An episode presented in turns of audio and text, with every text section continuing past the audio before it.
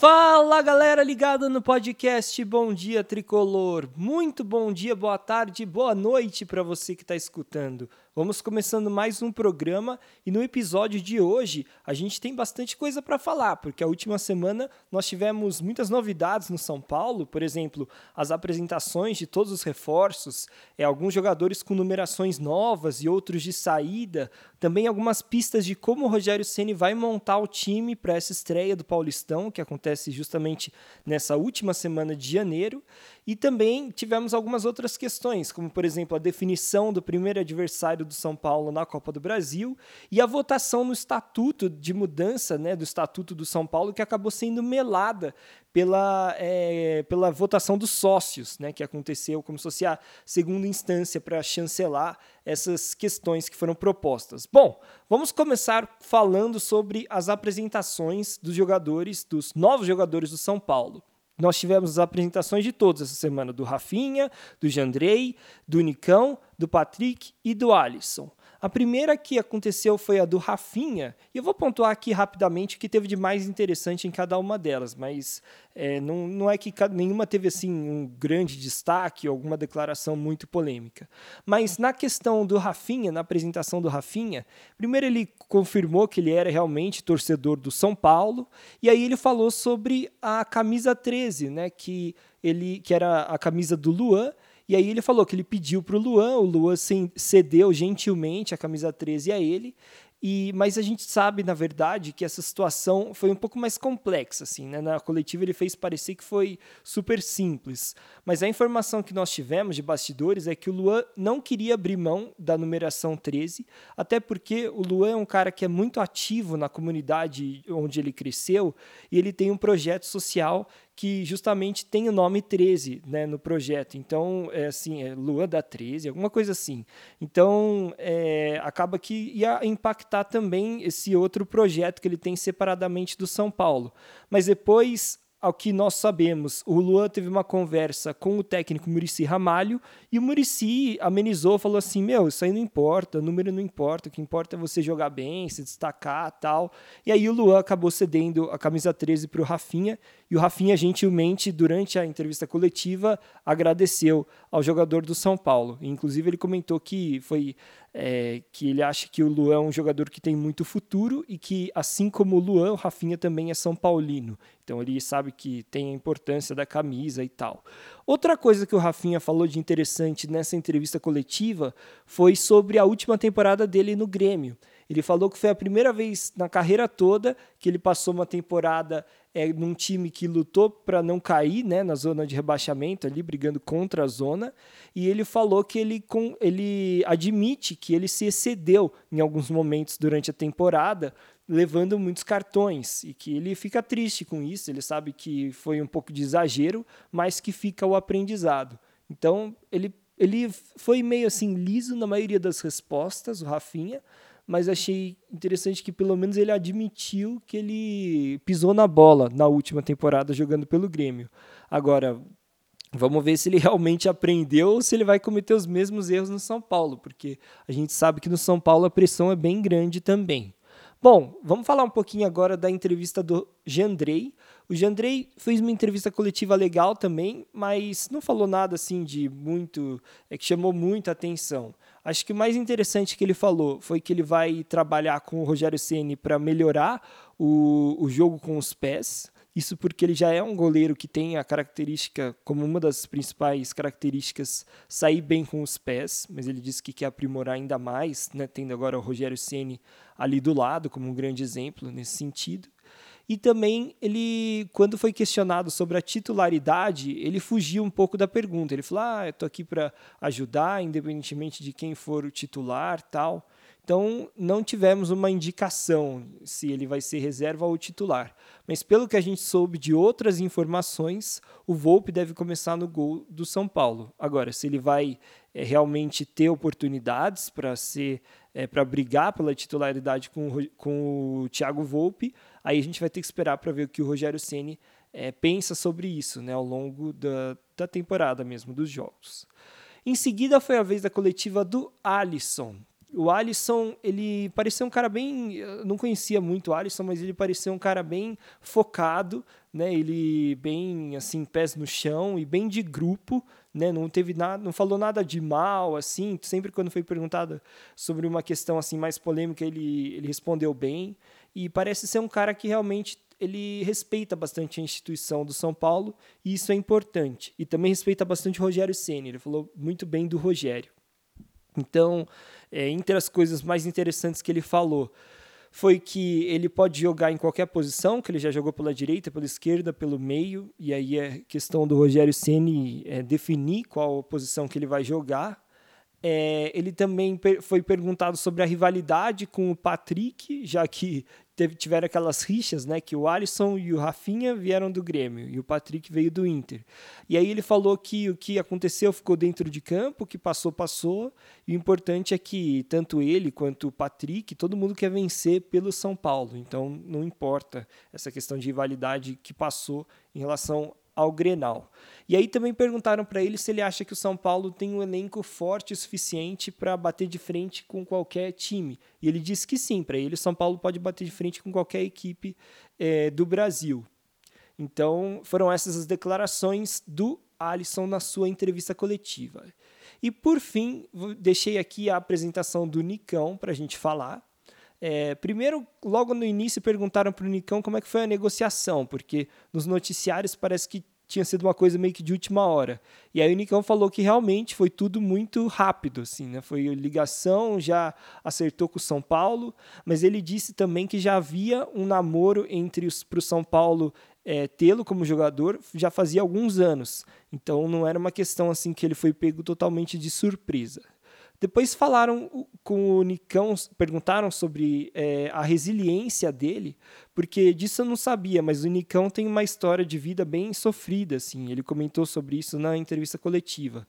Ele disse que perdeu a mãe aos 8 anos de idade, depois perdeu a avó aos 16 anos, que foi quem cuidou dele depois que a mãe faleceu, e aos 23 anos ele perdeu também um irmão num acidente e o pai dele nunca ele nunca conheceu o pai dele. Então é um cara que tem uma história de vida realmente bem difícil.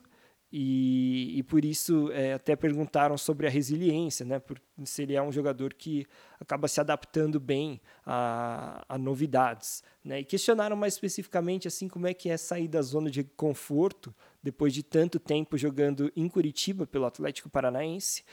E aí o Nicão falou que ele estava preparado para isso, que ele sabe que a cobrança no São Paulo é maior do que a cobrança no Atlético, mas que ele saiu de casa muito cedo, aos 11 anos, então para ele é natural mudar de cidade, ele se adapta fácil. Ele disse que tinha um pouco de receio só em relação à família dele, que sempre foi de Curitiba, mas a família, segundo ele, o apoiou nessa mudança para São Paulo. Eles disseram que tudo bem, eles viriam mudar pra, é, se mudariam para cá, para São Paulo. Eles, né, sei lá, acharam que era uma cidade boa de se morar e tudo mais. Então isso o deixou mais tranquilo para que ele pudesse é, vir para o São Paulo sem nenhum tipo de peso na consciência. Por fim, faltou falar da entrevista coletiva do Patrick, e o Patrick foi questionado sobre essa questão de ele ser um jogador que fala, se comunica bastante, é um cara que cobra os companheiros dentro de campo, e se ele acha que vai ajudar o São Paulo com isso, sendo que o perfil do elenco do São Paulo é de jogadores mais calados.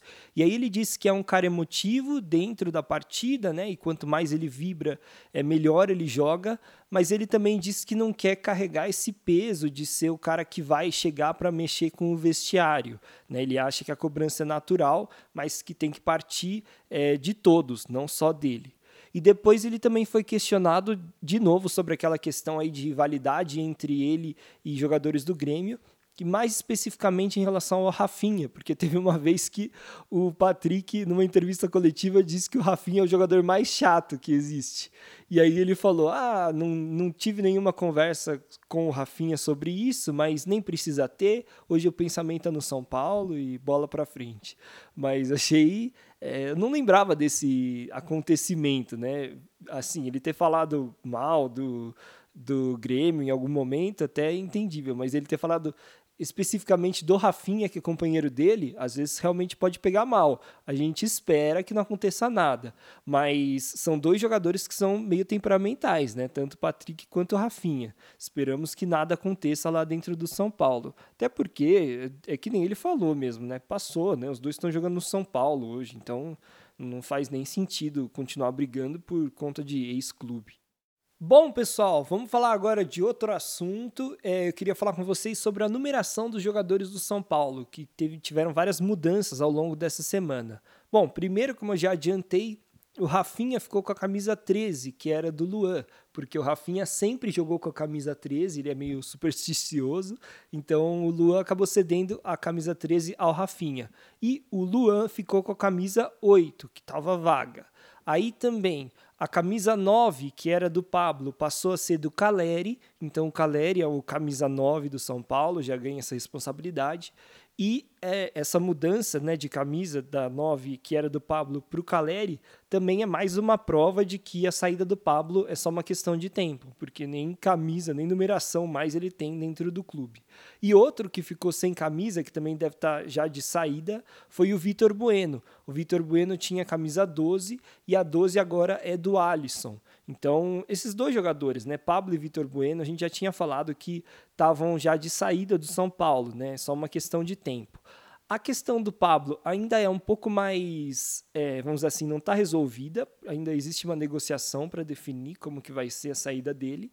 Mas o Vitor Bueno, o GE já tinha anunciado na sexta-feira, dia 21 de janeiro, que é, a rescisão dele já está bem encaminhada. Então já existe um acordo entre as partes do São Paulo e dos agentes do Vitor Bueno. Então ele já deve ser, já deve ter a sua saída é, oficialmente anunciada nessa semana do dia 24 de janeiro, que é a semana da estreia do São Paulo no Paulistão.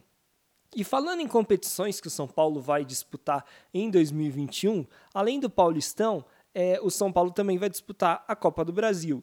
E nessa última semana ficou definido o adversário do tricolor na primeira fase. Vai ser o Campinense da Paraíba.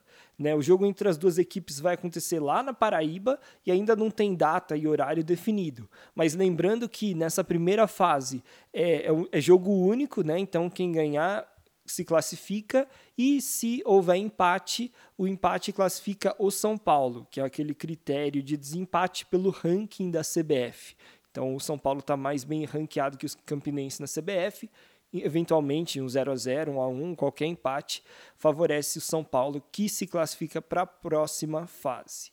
É, em relação aos jogadores que têm treinado no CT e quem vai disputar de fato é, o primeiro jogo do Paulistão pelo São Paulo, é um pouco difícil da gente fazer essa previsão, porque assim estão acontecendo casos de Covid a todo momento no São Paulo. Então, assim, o Arboleda e o Wellington eram dois jogadores que estavam treinando normalmente e semana passada testaram positivo. Deixaram de treinar com o resto do elenco. Agora, nessa segunda-feira, dia 24 de janeiro, Igor Gomes e Thales Costa também estavam treinando normalmente, testaram positivo e estão afastados. Então, a cada dia, a cada momento, estão aparecendo novos casos de Covid dentro do São Paulo, e é por conta dessa variante, obviamente, que está se espalhando muito rápido.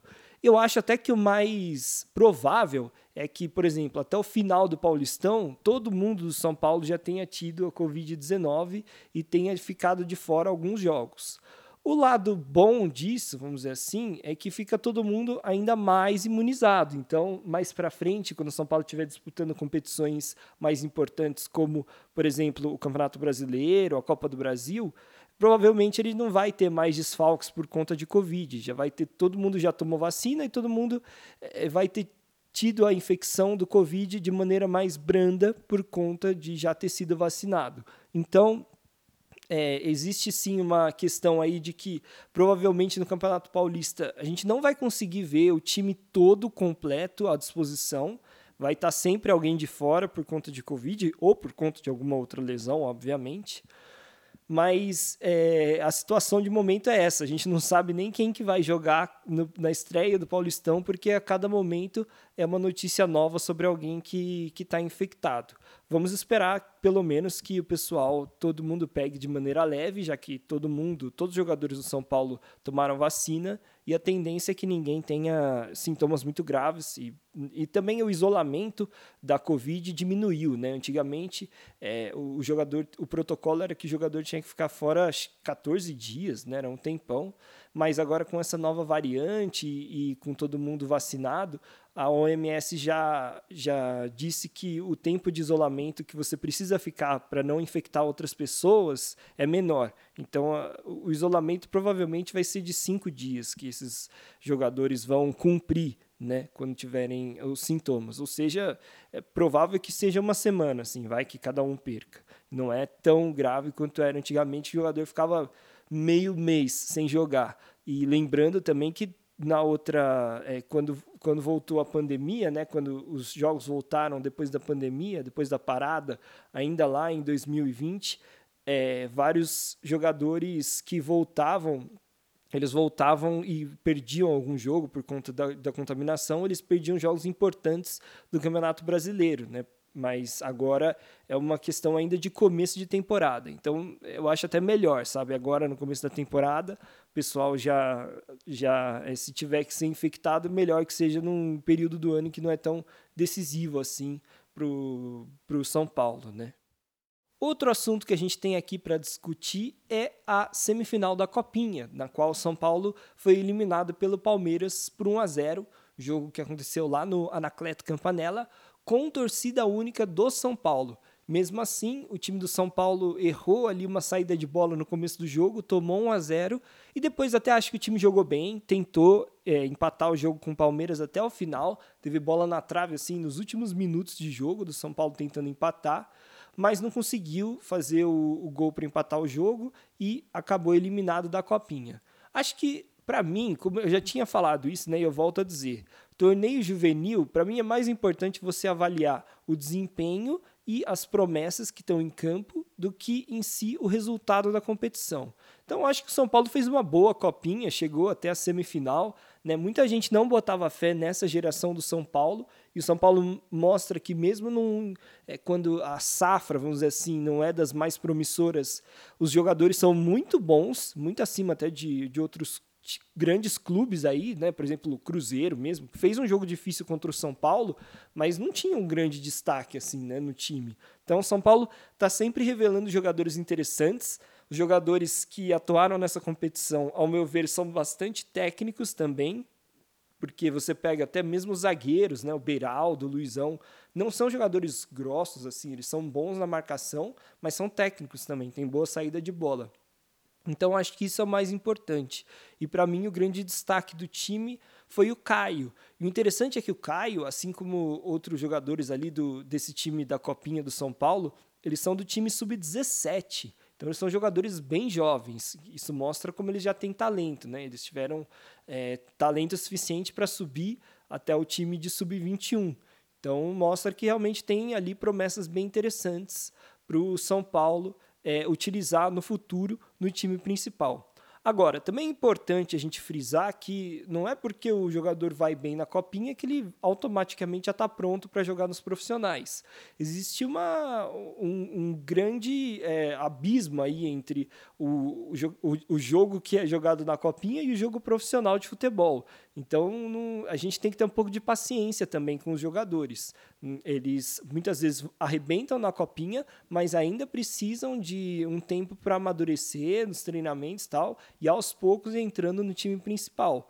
Porque é, é, muito fácil, né? Tem muita gente que queima jogador logo, porque já acha que ele tem que entrar logo, com 17 anos, né? O pessoal tava falando no caso do Palmeiras, do Hendrick jogar o Mundial. O moleque tem 15 anos, nem titular do time do Palmeiras da Copinha ele era. Ele jogou bem, mas assim, né? Então, assim, é, a gente tem que tomar cuidado para não queimar uh, o jogador fazendo pular etapas de maneira precipitada, né?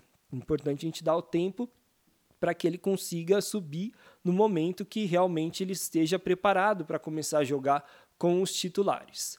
Bom, isso aí foi o que eu tirei assim de mais legal, importante dessa participação do São Paulo na Copinha.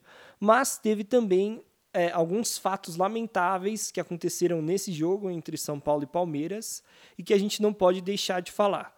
É, a, a torcida era a única do São Paulo. E ao finalzinho do jogo, estava parecendo já que o São Paulo não ia mais conseguir fazer o gol para empatar o jogo. E com isso, alguns torcedores irritados que estavam na arquibancada invadiram o campo e ameaçaram jogadores do Palmeiras.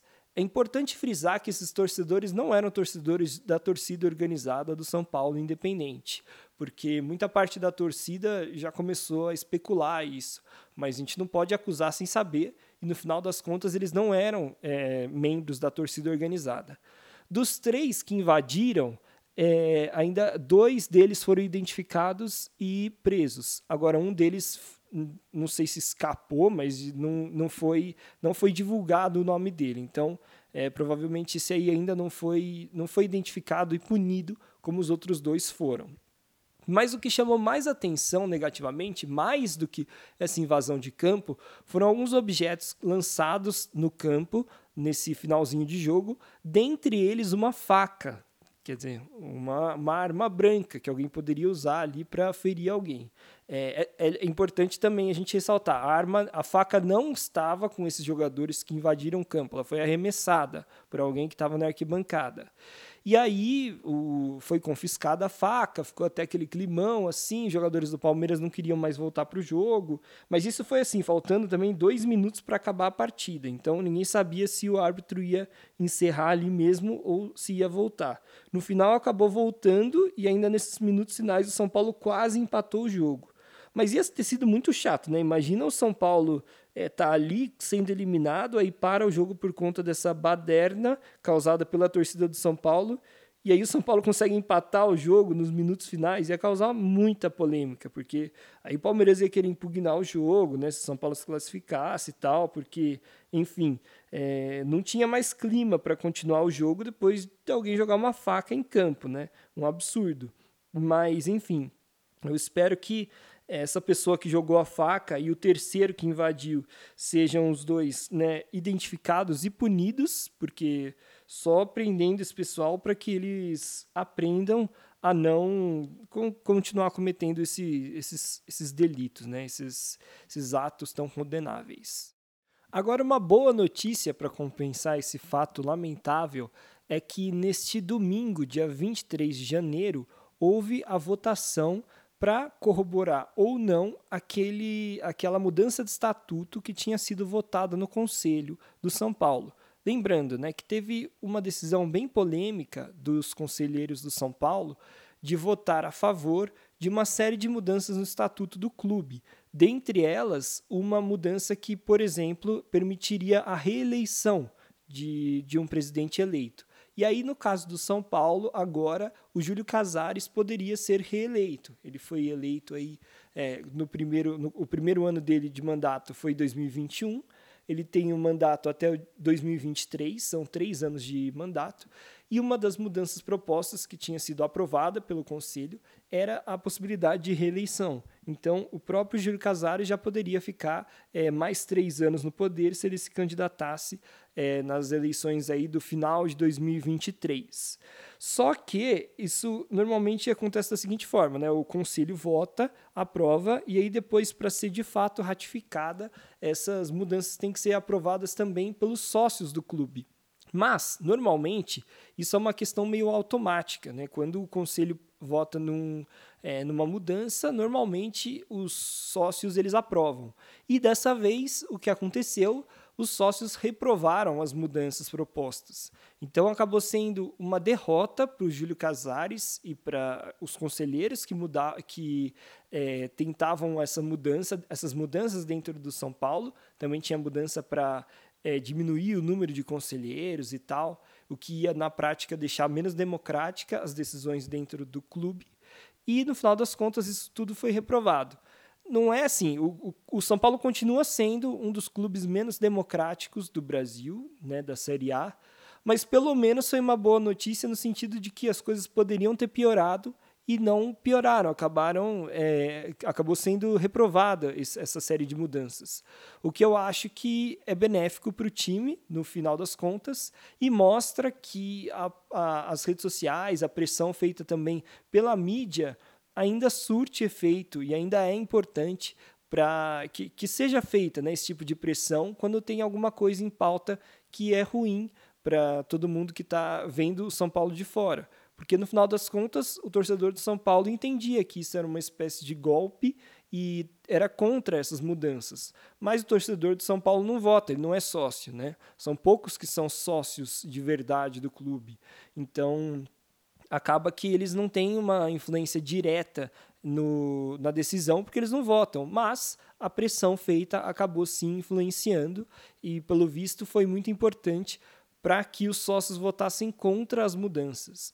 E agora é, a minha curiosidade é ver como que o Júlio Casares vai responder a isso. Né, se ele já foi. Ele fez uma declaração bem protocolar e formal na, na sua rede social, no Instagram, mas eu queria ver uma entrevista com ele, agora que essas mudanças não foram aprovadas, para ver se ele se sente, se ele demonstra algum tipo de insatisfação ou se ele deixa escapar algum tipo de, de descontentamento com essa reprovação dos sócios do clube.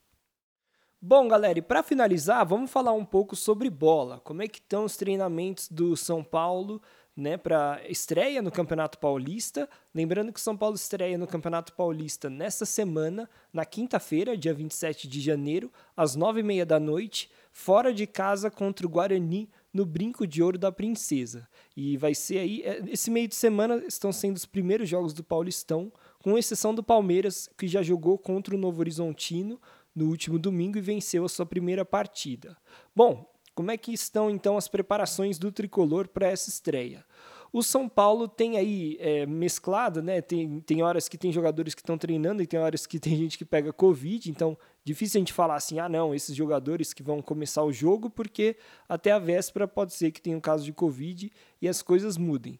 Mas a princípio, o Rogério tem treinado com o seguinte time: Thiago Volpe no gol, na lateral direita o Rafinha, Aí na zaga seriam Arboleda e Miranda, mas o Arboleda pegou Covid, então quem tem jogado mais ali do lado do Miranda é o Diego Costa, zagueiro. No lado esquerdo, o Reinaldo, como titular, pelo menos a princípio ganhando a vaga do Wellington. No meio de campo, o Gabriel Sara, o Gabriel Neves, o jogador uruguaio, porque ele também é, veio bem desde o começo aí da temporada, tem se esforçado bastante, está inteiro, tal, fisicamente está bem. E o terceiro homem de meio de campo, no caso, o Rogério está testando o Alisson, o meia, o atacante, né? Na verdade, que o São Paulo trouxe, está testando ali na meiuca porque é um jogador que tem vigor, que é que, que parece que tem que se entrega bastante nos, treinos, nos treinos tal é um jogador que apesar de ser atacante também tem a sua função exerce bem a função de marcação e acho que mais importante do que tudo isso, ele é um cara que, que é muito comprometido com o grupo e é destro. Então acaba que, por não terem tantos jogadores destros no meio de campo do São Paulo, talvez realmente sobre, por exemplo, para o Alisson. É, lembrando também que o Igor Gomes acabou de ser diagnosticado com Covid. Então o Alisson sai na frente por enquanto nessa, é, nessa disputa por lugar aí no, no time titular do São Paulo. E na frente, três atacantes. No meio, Caleri. De um lado, o Rigoni e do outro, o Nicão. Lembrando que o Nicão é canhoto e o Rigoni é ambidestro. Aí depende de como o Rogério vai querer armar o time, né? Talvez ele goste de colocar o jogador com o pé trocado, então o Nicão na direita e o Rigoni na esquerda, ou então, se quiser manter os pés certos, né, dos lados certos, o Nicão pela esquerda e o Rigoni pela direita. Então, com isso, a gente tem mais ou menos já o esboço do time que vai começar o Campeonato Paulista pelo São Paulo. Mas isso também não significa que esse seja o time é, titular do São Paulo para a temporada, né? Até porque, por exemplo, o Patrick é um cara que provavelmente vai ganhar espaço nesse time do São Paulo, mas ele só não foi ainda colocado como um titular absoluto porque é um cara que também estava é, com Covid, chegou já quando já tinham começado os treinos e a informação que a gente tem é que dos cinco reforços do São Paulo, é, se você tirar o Patrick, então o Rafinha, o Jandrei, o Alisson e o Nicão, todos chegaram muito bem fisicamente. Os caras estão inteiros e por isso podem sair na frente em relação a outros é, que disputam posição. Por exemplo, o próprio Luciano, ele não, ele está à disposição, está lá treinando, mas ele se machucou no início aí na pré-temporada, sofreu uma lesão na panturrilha a informação que a gente tem é que ele já estaria à disposição para a estreia do Paulistão, porque não era uma lesão grave, ele já estava se recuperando, mas de qualquer forma o cara não vai chegar a 100%. Então, numa disputa aí de vaga entre ele e o Caleri, porque provavelmente se o Rogério for optar por três atacantes, o Luciano vai ter que jogar no meio. É, nesse momento o Caleri está na frente por conta da questão física, de tá, já estar tá à disposição e estar tá treinando mais com os demais jogadores. Então, é claro, como eu disse, né, volto a dizer, não tem como ter certeza de qual vai ser o time é, escalado pelo Rogério Ceni nessa partida, até porque toda hora a gente tem informação nova sobre casos de Covid dentro do time. Então podemos ter desfalques até quinta-feira. Estou gravando esse podcast na segunda. Mas já fica aí mais ou menos um esboço do que o, o Rogério Ceni quer para o São Paulo pelo menos nesse início de temporada, né? 4-3-3, dois jogadores no, três jogadores no meio de campo e na frente três atacantes, né? Sendo dois abertos pelas pontas, né? Jogadores velozes. Então, com isso, pessoal, a gente encerra as principais informações do São Paulo nessa última semana e agora a gente fica de olho é, na expectativa, é claro, para o jogo contra o é, Guarani, que vai acontecer nessa quinta-feira, de novo, 27 do, de janeiro, às 9h30 da noite, no Brinco de Ouro da Princesa, jogo em Campinas, e o jogo vai ter a transmissão do Premier. Muito obrigado por escutarem, galera, e até a próxima.